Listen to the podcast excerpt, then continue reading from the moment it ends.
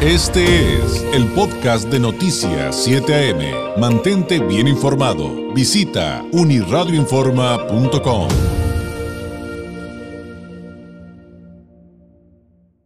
Le agradeceré sus comentarios respecto a cómo le ha funcionado a usted el nuevo, el nuevo, entre comillas, nuevo, ya no está nuevo, pero digámoslo así, el nuevo etiquetado frontal de alimentos y bebidas. Ya, ya ve estos sellos eh, donde nos avisan eh, pues eh, con alertas de contenidos que no son saludables para que los consumamos. me gustaría escuchar sus experiencias. Yo le cuento que, bueno, aunque una golondrina no hace verano, y lo que le voy a decir no quiere decir que sea representativo de lo que está pasando en el país, que a mí ya me pasó, que acostumbraba consumir cierta bebida supuestamente muy saludable, de sábila, ya sabe que hay muchas marcas, y un día llego y la agarro así como mm, meses y años la he consumido, y de repente veo los sellos y digo, a ver, espérame, ¿cómo que si esto que yo creía que era saludable por mal consumidor, ¿no? Por no leer bien la etiqueta, me sale con que tiene esto y tiene azúcar y tiene no sé cuántas cosas y ya revisé la etiqueta y sí, pues la dejé, ya no la compro. Claro, le insisto, me gustaría mucho escuchar su, su experiencia eh, porque puede haber muchas historias distintas. Incluso tengo un amigo que dice, no, a mí me vale, ya sé lo que me estoy comiendo, pues ya sé que es del asco, este, que no debería comérmelo, pero híjole, me cuesta mucho trabajo dejarlo. En fin, ¿qué hay respecto a cómo ha funcionado realmente el etiquetado frontal de alimentos y bebidas a un año eh, de, que, de que fueron implementados? Hay muchas preguntas. ¿Entendemos esos sellos? Sabemos lo que significan, nos han resultado útiles. Para platicar acerca de este tema, eh, pues vamos, como siempre, con, una experta y en esta ocasión es con la coordinadora en salud alimentaria de El Poder del Consumidor, la doctora Alejandra Contreras. Doctora, ¿cómo está? Muy buenos días. Buenos días, David. Pues encantada de estar en tu, en tu programa eh, para platicar sobre esta nueva eh, actualización del etiquetado frontal de advertencias que ya cumple un año de haber sido implementado en nuestro país. ¿Qué resultados ha habido un año, doctora? Eh, creo que ha habido experiencias de todos, pero ¿hay algo que se pueda destacar en particular pasado este periodo? Sí, claro, mira, hay varios resultados que todavía no son los resultados que se publican en artículos científicos y que son estos grandes estudios que está realizando el Instituto Nacional de Salud Pública, pero sí tenemos datos. El primero de ellos es que ocurrió una reformulación masiva de los productos, es decir, la industria alimentaria, más del 56% de los productos de estas transnacionales, se les bajó la cantidad de azúcar o de grasas saturadas o de grasas trans o de sodio. Esto con el objetivo de que ellos pusieran menos sellos en sus empaques y a la gente les resultaran más atractivos. Entonces, para empezar, nuestro mercado eh, es mucho más saludable que el que teníamos hace un año y eso es una buena eh, un, buen resultado, ¿no? Por ejemplo, antes teníamos que el 6% de los cereales de caja no tenían sellos y leyendas, es decir, que el resto, 94% de los productos sí tenían algún sello o alguna leyenda de edulcorantes o, o, o, personajes incluso, ¿no? Y ahora lo que vemos es que el 11% de los productos ya son libres, entonces ya tenemos mayor cantidad de productos que no van a tener estos excesos de nutrientes que nos hacen tanto daño.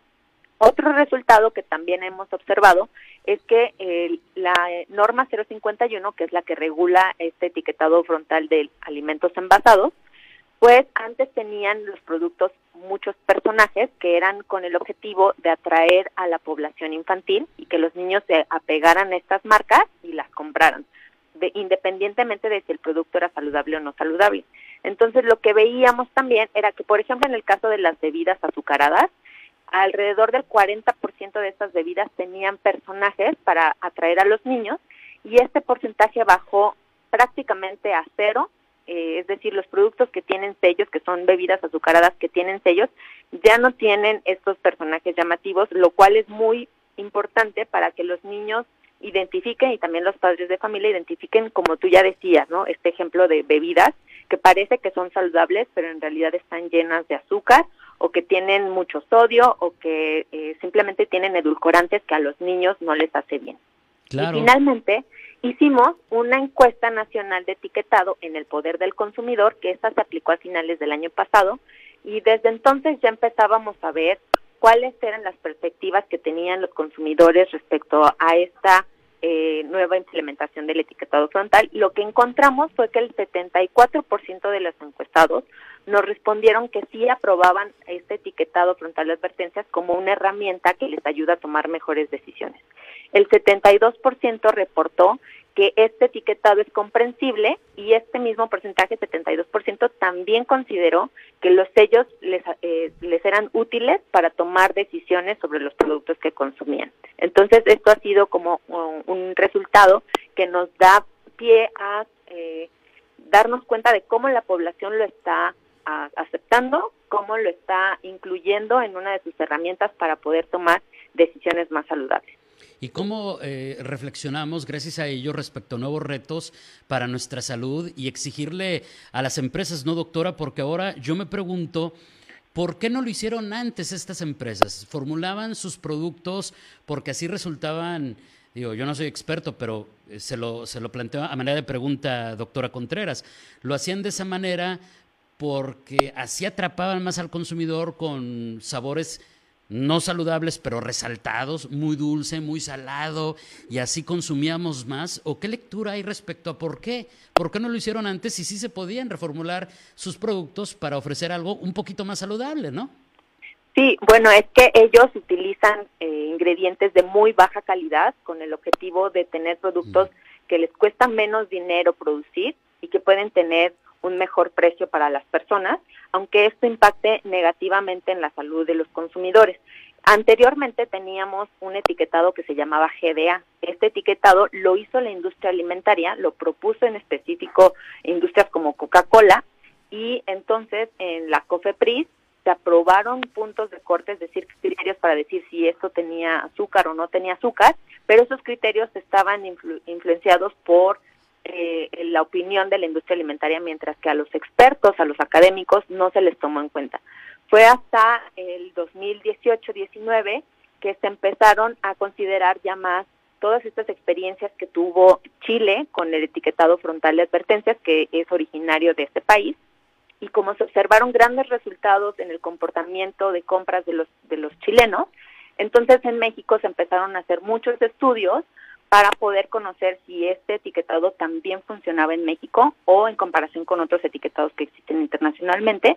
Y fue hasta 2020 que, bueno, en octubre de hace un año, eh, logramos implementar esta política en nuestro país y esto nos ayuda a que las personas identifiquen cuáles son los nutrientes que no son saludables para que ellos los consuman, ¿no? Pero ahora que, que tenemos esta regulación del mercado, pues la industria alimentaria sí se ve forzada a tener que reformular sus productos y ofrecer productos que de verdad sean lo que dicen en el empaque, ¿no? Que no nos engañen y nos digan que son saludables cuando en realidad están llenos de estos nutrientes críticos. Sin duda. ¿Hay referencia respecto a los resultados a largo plazo, doctora, de estos etiquetados? Por ejemplo, si han coadyuvado en la lucha eh, en estos países donde ya se había aplicado eh, en la lucha contra, digo, condiciones como la obesidad, sobrepeso, enfermedades como la diabetes u otras?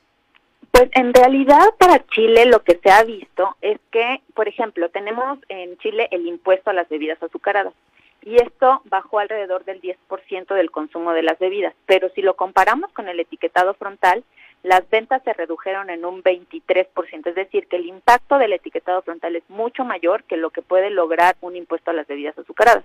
Similar es el caso de México, donde también tenemos un impuesto a las bebidas azucaradas, y esperamos que tenga un impacto mayor también el etiquetado frontal en la compra de los alimentos, en las ventas, ¿no? Entonces estos resultados todavía tenemos que esperar tal vez un año más para obtener los resultados del Instituto Nacional de Salud Pública.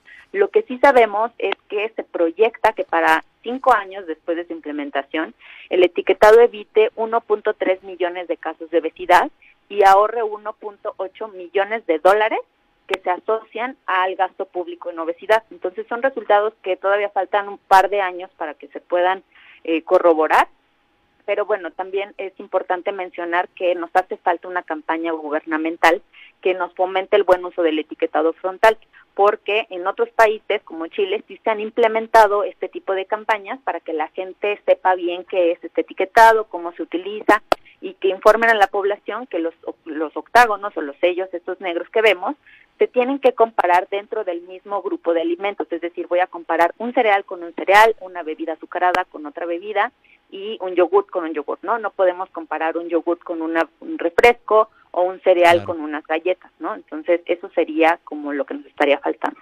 Pues ahí yo veo también algo muy positivo de este etiquetado y es que nos hicieron reaccionar a los mexicanos para que seamos mejores consumidores. Hay algunos comentarios que le agradeceré, doctora, que me permita compartirle del público que, que ya tenemos. Dice, por ejemplo, eh, Palfer dice, los sellos frontales son como la información nutricional, casi nadie los lee. Mercy Peña, sí son útiles los sellos para mí, saludos. La maestra Gabriela Posada del Real, a mí sí me funciona ver los sellos. Ya no compro y mucho menos regalo o llevo a reuniones algo con etiquetas, al menos me administro un poquito más. Rosy nos dice, sí me detiene comprar papitas, la pienso ya con esos sellos y otras golosinas como pan y sodas, refrescos y y pues bueno, una de vez en cuando para evitar daños a la salud. Julieta, claro que me ha sido útil. Mi esposo tiene diabetes y ya no pierdo tiempo al comprar un artículo. Veo el sello de exceso de azúcar y me lo brinco. Los que no tienen, de todos modos, lo reviso. Es lo que decía, nos, nos, nos hicimos mejores consumidores. Y también, doctora, fíjese que hay un comentario bien interesante. Bueno, todos son interesantes y muy buenos, pero le pediría una reflexión respecto al comentario que nos hace Daniel, que dice lo siguiente. Eh, ¿Por qué en Estados Unidos prohibieron, por ejemplo, grasas trans con cero y México no? Y la ONU las quiere eliminar y en México pareciera que este tema no nos interesa. Pues son como los temas que se van derivando de esto, ¿no, doctora? Sí, exactamente. Eh, antier justo hubo un simposio en el que se les exige a eh, la regulación de las grasas trans en México en Estados Unidos sí están eh, eh, prohibidas, pero en México nos estamos y Latinoamérica nos estamos moviendo también hacia, hacia esa regulación para que las grasas trans eh, que son añadidas a los productos con el con la finalidad de que duren más estos productos, pues se elimine. Eh, de, de, cualquier manera, cada vez son menos productos que tienen este tipo de grasas. Actualmente son alrededor del 2% de los productos que encontramos en el mercado y de los cuales el 1% de todos los productos que podemos encontrar en, en los supermercados, el 1% tiene este sello de exceso de grasas trans. Entonces, mientras nos movemos y prohibimos esta eh, eh, es esta, esta adición de eh, grasas trans en los productos en México, pues es importante que nos fijemos en esta etiqueta para evitar daños eh, cardiovasculares. Claro, y aquí nos dice, por ejemplo, del público Mayra, es bueno lo del etiquetado para decidir bajo nuestra responsabilidad y dejar de vivir en el engaño. Por acá nos dicen, mucha corrupción, a los empresarios no les importa la salud, eh, como el jamón de pavo que no es pavo, eh, luego son cosas molidas con vísceras, uñas y plumas y no es pavo. Bueno, eh, este, hay un poquito de todo y también hay, hay este eh, mitos urbanos, ¿no? Este, respecto a ello. Eh, Alejandra Guerrero, las granolas ya no las consumo, supuestamente eran saludables y los sellos han sido muy útiles para saber realmente lo que tienen. Eh, todo con medida. Doctora, le agradezco enormemente este tiempo. Le pediría una reflexión final, algo que pudiéramos decirle a quienes nos ven y nos escuchan a manera de conclusión. Sí, claro, que em, no solamente se fijen en los sellos, sino que también revisen los ingredientes dentro del mismo grupo de alimentos podemos comparar y elegir cuál es el que tenga menos sellos.